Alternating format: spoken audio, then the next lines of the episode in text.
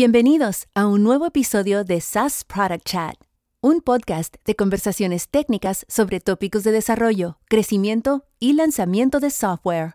Un show presentado por Daniel Pro y Claudio Cosío, en colaboración con Software Guru. Esto es el episodio 98 del show y en esta ocasión nos hemos inspirado en un blog post del blog de Dataform, escrito por su CTO, Dataform es un producto que, bueno, pues a mí me gusta particularmente y suelo leer su blog. Eh, permite básicamente, para los que no conozcan, mantener un modelo de datos común, único, para toda la empresa y permite controlar el flujo completo del desarrollo de, de, este modelo desde una sola herramienta. Esto tiene que ver con lo que vamos a ver en el episodio de hoy porque nos gustaría centrarnos en lo que son las diferentes fases del ciclo de vida de los datos. Nos centraremos en concreto en el flujo de principio a fin, desde la captura, pasando por todas las tareas de integración, el data warehouse, el modeling y acabando en la exploración o visualización de esos datos. Y veremos también si un almacén de datos es mm, recomendable en una etapa temprana de un negocio o realmente lo que más se necesita al principio es un eh, Customer Data Platform como puede ser Segment.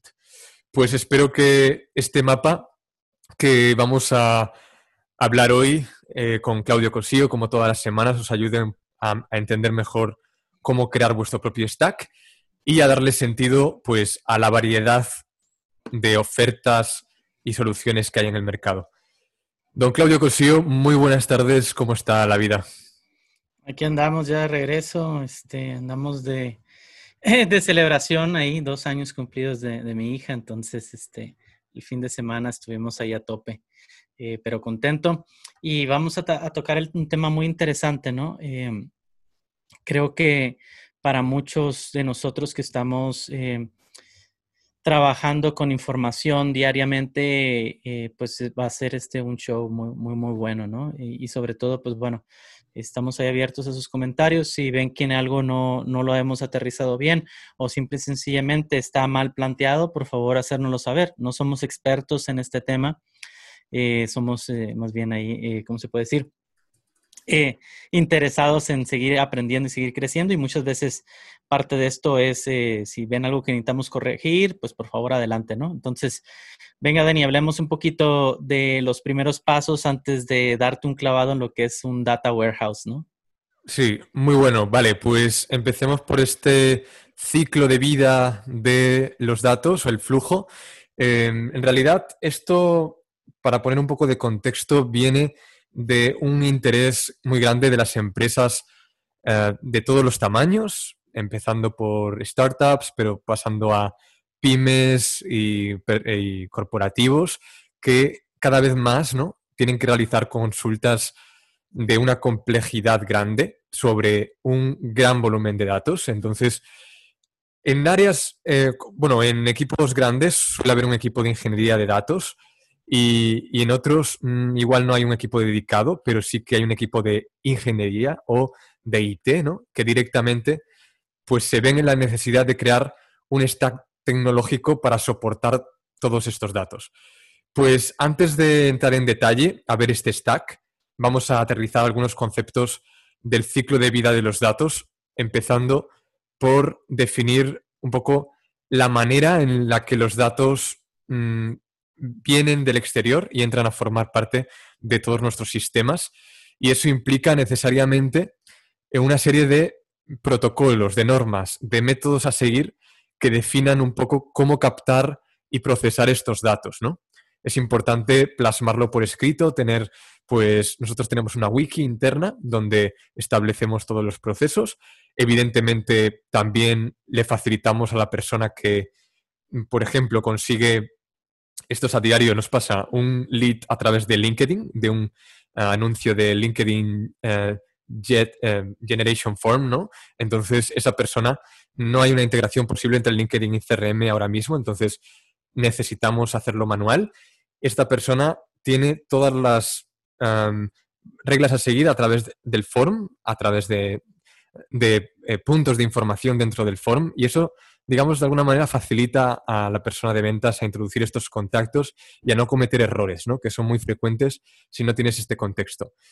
Y bueno, después de esta adquisición de los datos, que hay, mm, eh, suficiente, o sea, hay, muchas maneras de conseguirlos, eh, normalmente entramos a la parte, digamos, donde tenemos mucho dato en bruto, raw data, que hay de alguna manera que limpiar, ¿no? Eh, yo en mi caso tengo experiencia con Trifacta para convertir estos datos brutos originales en un formato más legible, más eficiente. En mi empresa en concreto, Clau, hay un equipo que se dedica a esto, que se llama Data Quality. Y bueno, aquí menciono Trifacta porque es lo que conozco, pero bueno, seguro que, eh, bueno, estoy seguro que en entornos como BigQuery, Redshift o Snowflake también ofrecen soluciones para esta transformación. Sí, hay un montón. Chart.io también es otra muy buena, ¿no? O sea, para aquellos que no son tan, que no son eh, operaciones tan complejas, ¿no? Eh, en, el tema de los sources o de las fuentes de información, pues son variadas, ¿no? O sea, obviamente están APIs, eh, en, el caso de que acaba de mencionar ahorita Dani, que son de lead generation, ¿no? Pero también tienes aplicaciones, ¿no? tienes otras bases de datos también. Tienes, pueden ser inclusive servicios como Typeform, ¿no? Cualquiera de estos, o inclusive eventos también. ¿Eso qué quiere decir, no? Que posiblemente, eh, digamos, formas parte de un marketplace, ¿no? Entonces ahí el marketplace te arroja eventos cuando alguien entró, eh, cuando alguien hizo un tryout y todo eso. Son la fuente de, de esa información. No eres dueño tú. Coparticipas, pero al final no eres dueño, ¿no? Entonces, em, creo que es importante que puedas tú distinguir y que tus equipos, porque obviamente son de diferentes lados, ¿no? En, caso de nosotros en Comalatec, pues tenemos a la gente que están interactuando con el CRM, tienes el equipo de producto que está interactuando con el marketplace y con los diferentes endpoints APIs de las plataformas que son Atlassian, Jira, eh, Status Page, eh, Bitbucket, ¿no? O sea, GitLab o, o lo que sea, ¿no? Entonces, tienes el reto aquí es estandarizar, como lo había dicho Dani, eh, pero sobre todo es qué hacer, ¿no? Y es cómo reportar, oye, voy, voy, a, voy a jalar esta información, ¿no? Para que después, en este caso, el CTO eh, o el CIO, pues tome una decisión de, cómo gestionar toda esa información, ¿no? Y luego ya está lo que tú dices, ¿no? Es cómo vamos a procesar eso, esa información. Em, y hay herramientas, y bueno, y aquí es donde inicia o se empieza a embonar todo el tema de Business Intelligence o, herramientas de BI, ¿no? Entonces, sí. pero bueno, el, el, el, cómo curas esa información también es importante, ¿no? O sea, al final todos los stakeholders eh, que van a, vayan a interactuar o, de, o sus decisiones dependan de esta información, tienen que decidir qué, qué dato es el que quieren, ¿no? Y obviamente esto va a cambiar, ¿no? Porque una primera iteración, pues alguien te va a decir de, de marketing, ¿no? Oye, pues quiero ver si los UTM tags, me, lo estoy inventando, ¿no? Están estandarizados, están, son, esos, quiero los UTM tags, ¿no? Por decir algo. Y después el de sales te va a decir, bueno, pues a mí me interesa su correo electrónico y me interesa saber, saber también saber cuándo entró la fecha, de dónde vino, X, Y, Z, ¿no? Em, o el referral link X, Y, Z, ¿no? Entonces, y, el, y posiblemente el product manager te diga, bueno, pues a mí me interesa es saber eh, si utilizó tal funcionalidad, ¿no? O si preguntó tal cosa. Entonces, es aquí donde tienes que trabajar y tener mucha paciencia, ¿no? Porque va a haber muchos eh, falsos positivos, ¿no? Donde alguien te dice, sí, es que yo quiero este dato y va a venir la semana que viene o el mes que viene y te diga, ¿sabes qué? Eh, pues siempre no. Ahora necesito este otro dato, ¿no? Entonces hay que tener mucho, y es donde estas herramientas te ayudan, ¿no? Justamente a, a poder armar estos bloques o estos legos de información. Justo, sí, mencionabas ahora las herramientas de BI. Em, antes de la visualización o de la exploración de esos datos o de la presentación, obviamente hay una tarea de modelización o modelado, modeling, ¿no? De toda esa data que, que, está en el Data Warehouse. De hecho, el artículo que, en el que nos hemos basado para el episodio es de Dataform, que es una herramienta, como he explicado al principio, que hace justamente esto. Entonces, mm, interesante, ¿no? Porque para explorar esos datos hay que modelarlos, es decir, hay que unificarlos o tener mm, una, sí, un patrón o algo en común para toda la empresa, ¿eh? que nos permitan pues, consultar queries iguales, em, la eliminación de ruido, de, nulos, etc. Y luego, efectivamente, ya pasamos a la última, a la última fase, que es esta de, de la presentación de los datos. En mi caso, puedo recomendar Looker porque pues, es la herramienta con la que más he trabajado. Es muy visual y aparte tiene un lenguaje detrás que se llama LookML, que funciona realmente como una capa de abstracción de la base de datos eh, con SQL como lenguaje de consulta.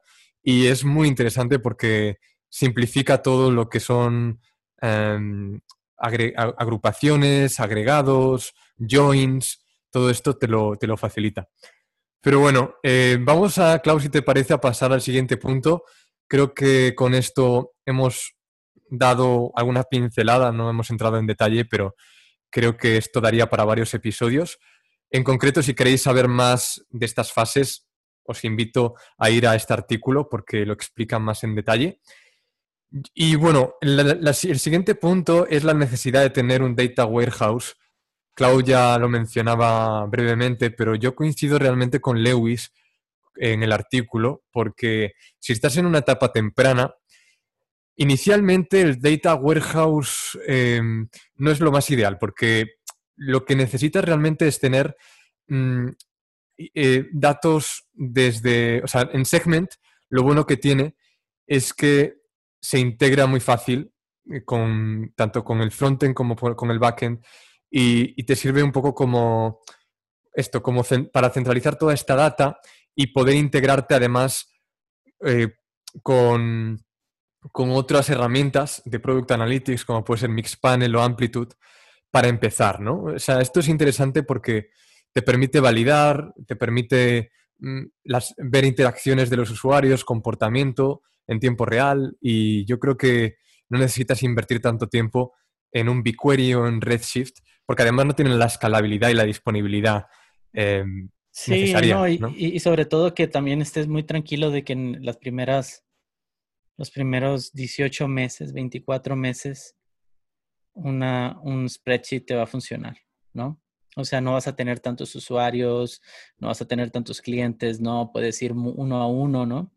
Eh, obviamente, eh, las limitaciones que tiene eso, pues bueno, ya todo el mundo las sabe, no se las tengo que explicar, ¿no? Y es donde entran herramientas como Segment a, ayudar un poquito a, ir entendiendo qué tipo de modelado vas a necesitar antes de dar un brinco a algo más, más, este, ¿cómo se puede decir? Más robusto, ¿no? Pero que obviamente requiere mantenimiento. Si es algo que aquí lo que no mencionamos, lo, del el modelo, em, ¿cómo se llama? ETL, ¿no? Que famosísimo que ahorita ya con todo el tema de, cloud, pues ya es básicamente, es, eh, eh, es eh, bueno, ETL es extract, transform y load, ¿no? y ahorita ya es más extract, load y transform, ¿no? Todas esas tecnologías en la nube, ¿no? BigQuery es, uno, es una de ellos. Este también tiene AWS Lambdas, ¿no? Y hay un montón de, de, de herramientas que te permiten, pues, como iniciar en este paso, donde vas a estar almacenando toda la información eh, y después vas a empezar a, modelar, ¿no? Eh, pero sí es importante que, en un inicio pues estés tranquilo, eh, vayas entendiendo el comportamiento de la, de la, data, ¿no? Como, no sé cómo decirlo en, español, ¿no? Pero el compounding, ¿no? Cómo se va, cómo pones una serie de datos, le pones más, le pones más, le pones más. Como apilando. apilando, ¿no? Sí, bueno, apilar vas apilando todos estos datos, ¿no? Toda esta información de los diferentes eh, fuentes y vas construyendo aquello, bueno, no, no, vas construyendo, la, digamos, un, un esquema hmm. de datos de tus clientes, ¿no? O de tu producto, ¿no? O de el problema que estás queriendo resolver, ¿no? Entonces, eh, es, como he dicho, es algo complejo, más hay maneras de poderlo simplificar, ¿no? Para después tener un, data warehouse, pero yo creo que en un inicio no es para preocuparse, ¿no? O sea, creo que en un inicio lo, más importante es que los diferentes stakeholders tengan la información que van a necesitar para tomar, o sea, la accesibilidad a la información, creo que eso es lo primero, es lo clave, ¿no? Lo que te, tienes que, qué enfocar, ¿no? Obviamente va a haber un proceso muy manual, los primeros 18, 24 meses, o sea, eso no vas a poder evitarlo, ¿no? O sea, estas herramientas no te van a salvar de, hacer herramienta o hacer trabajo de changuito, ¿no? Entonces, que estés también muy tranquilo que cuando te pases, no sé, de la semana, dos días pegándole a entender los datos, es parte de un proceso inicial, ¿no? Listo. Vale, pues pasemos entonces al stack, al mapa del stack tecnológico, que bueno, pues esto siempre es muy personal, ¿vale? No son opiniones absolutas, no queremos decir que esto sea lo que haya que hacer, simplemente es lo que más nosotros, no Clau, hemos estado utilizando. Y bueno, si quieres, eh, dale tú primero si quieres, Clau, y voy yo luego. Sí, eh, bueno, eh, hay, las soluciones. ¿sí? O sea, eso vamos a trabajar de algunas de ellas. a mí me gustaría centrarme en cuándo no es necesario alguna de estas herramientas, ¿vale? Y esto, como dice Dani, es una opinión muy personal, ¿no? O sea, al final, eh, si tú, si tu líder de producto y el equipo, el founding team y el CTO pueden acordar aquello que es crítico de almacenar, eso lo puedes hacer a través del producto en sí, ¿vale? Y muchas de estas eh, son ventas, ¿no? Es eh, el, Key Action Metric, ¿no? O sea, aquella, aquella acción que tú vas a querer que, que, tú, que tú vas a querer eh, controlar y de cierta manera medir, ¿no? Em, esta como depende de las fuentes externas que tengas de información y en base a eso tú vas mapeando, ¿no? Tú vas haciendo. Obviamente aquí va a haber muchas hipótesis y estoy hablando en etapa inicial, ¿no? Ya una vez que sí empiezas a tener algo de información, ya una vez que sientas el dolor de que obviamente tú lo desarrollaste, tú lo tienes que mantener y te quieres pasar una herramienta, tú ya tienes con qué puedas darte cuenta si esa herramienta te va a servir o no. Porque muchos de los errores que se cometen, y esto yo lo he cometido, es, bueno, vamos a empezar a, vamos a poner estas herramientas, ya sea tu segment, ya sea tu Clearbit, ya sea tu este, Panel, X y Z, ¿no? Em, que es donde estás capturando, que es la, primera, la, primera este, etapa, ¿no? Em, muchas veces no tardas mucho en uno, entender la herramienta y después entender qué es lo que tú quieres, ¿no? Entonces, mi primer consejo es, trata tú de jalar esa información a nivel de producto, ¿no? Sí, eh, te va, va, conlleva un,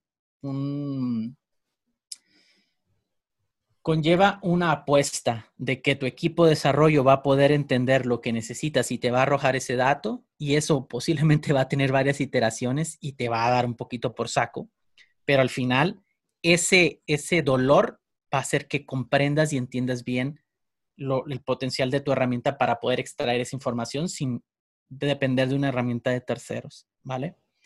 Em, eso es obviamente cuando tienes un equipo más o menos, si, si, son tres founders, pues obviamente, o un equipo de tres, pues obviamente estas herramientas también te mejoran ese, ese, ese proceso de onboarding, aunque después tienes que entender la herramienta, ¿no? Y implementarla.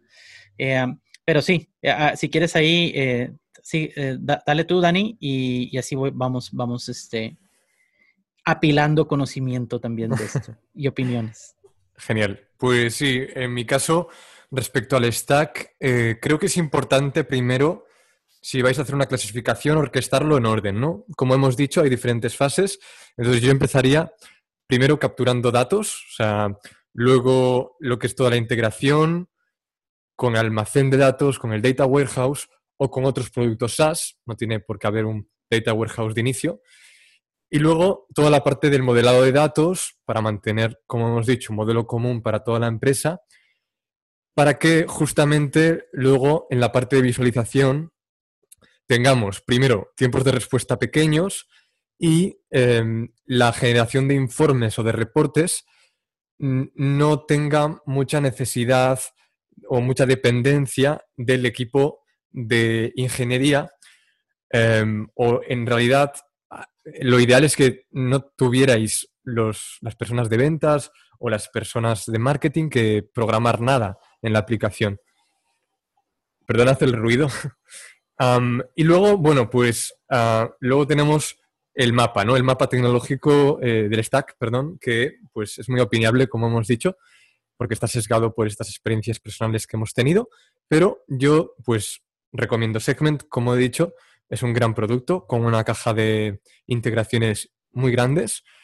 También tiene APIs que permiten pues, traquear eventos en, cualquier sistema de marketing y de ventas y también con la ventaja de que todos los eventos no solo pueden viajar al Data Warehouse, sino, también viajan a Google Ads, Facebook Ads o al CRM propiamente. Y hace poco descubrí una alternativa a Segment open source que se llama uh, RudderStack y que también recoge data de varios puntos o actividades de tu aplicación móvil, de tu web o de otros sistemas en el backend y se la envía a todas las aplicaciones que se necesiten. Entonces, la dejo ahí en la descripción. Luego, para mover data entre el CRM y un data warehouse, creo que es interesante eh, usar Stitch porque, bueno, hay otras soluciones dentro de los grandes, como puede ser Lambda dentro de Amazon Web Services o, o las funciones de Google Cloud, que pues son perfectamente viables para este trabajo de integración, pero Stitch es lo que yo he usado y creo que también es un SaaS eh, a tener en cuenta. En Data Warehouse, pues ya lo hemos dicho, las tres opciones más eh, favorables en mi caso son BigQuery, Snowflake y Redshift. Para el modelado me decantaría por Dataform y para la visualización Looker, aunque también conozco bien que funcionan Metabase y Chart.io, porque pues también tienen muchas conexiones con, bases de datos tanto relacionales como no relacionales. Y a nivel un poco más de usuario general, aunque también tiene una parte dura ¿no? de, integraciones, es Tableau y Google Data Studio, por si también queréis echarle un ojo. Y si quieres, Clau, con esto vamos ya con las conclusiones. Estaba, sí. Sí, eh, yo, creo que también em, hay, hay muy buenos uh, productos ahí que, que integran, inclusive aquí vas a ver, eh, por ejemplo, Amplitude también es, es, una muy buena, ¿no? O sea, que justamente se integra con Segment, se integra con AWS, ¿no? Em, son, productos de, de, de BI que, que, son bastante buenos. Em, sí, tenemos como que estar todos bien, bien alineados en que lleva tiempo esto. O sea, esto no es un plug and play. Es así de decidan y, y platiquen muy bien entre el equipo porque se están comprometiendo a un proyecto de implementación de entre falsos positivos entre de tres a seis meses, dependiendo qué tanto, qué, tan rápido, qué tan ágil seas de implementarlo, ¿no? Porque mucho, el, el reto que tienes aquí es no darle seguimiento.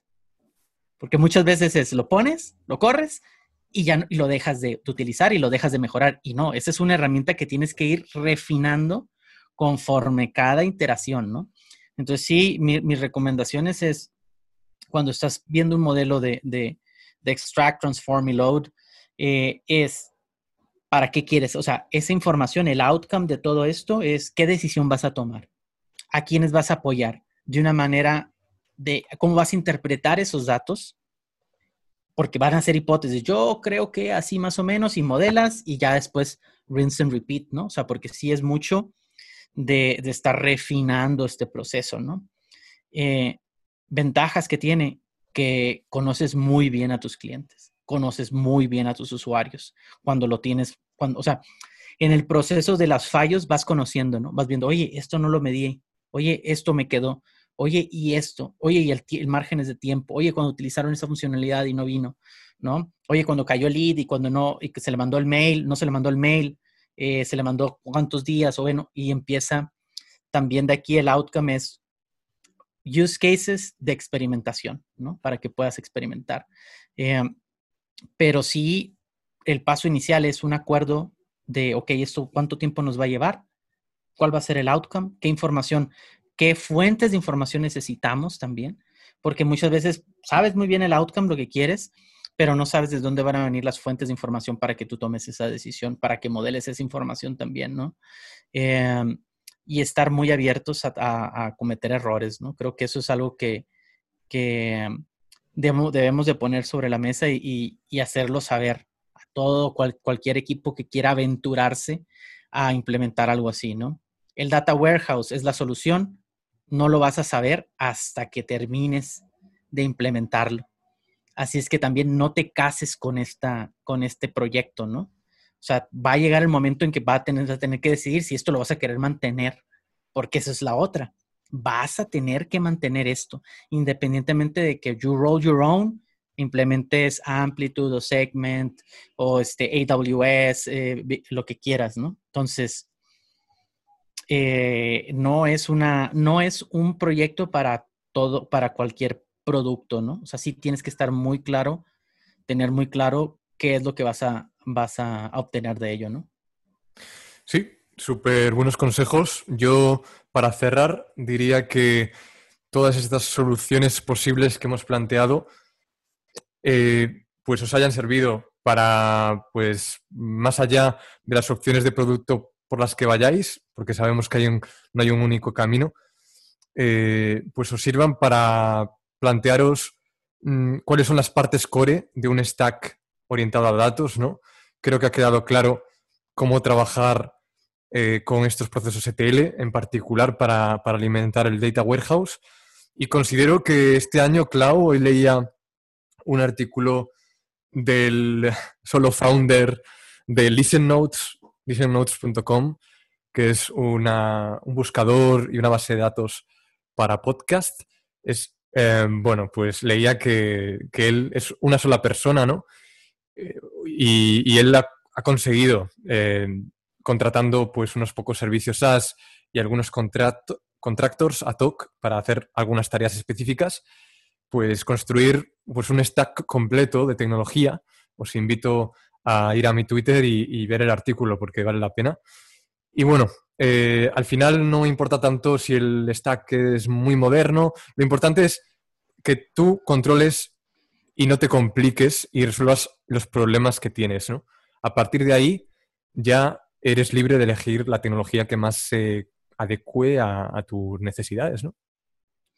Sí, y, y esto es un, y bueno, y, lo, la otra vez estaba escuchando ahí una entrevista al founder de, de, de Shart.io, Shartio, que él ya tiene 10 años en este espacio, ¿no? y dice todavía que hay mucho por hacer, ¿no?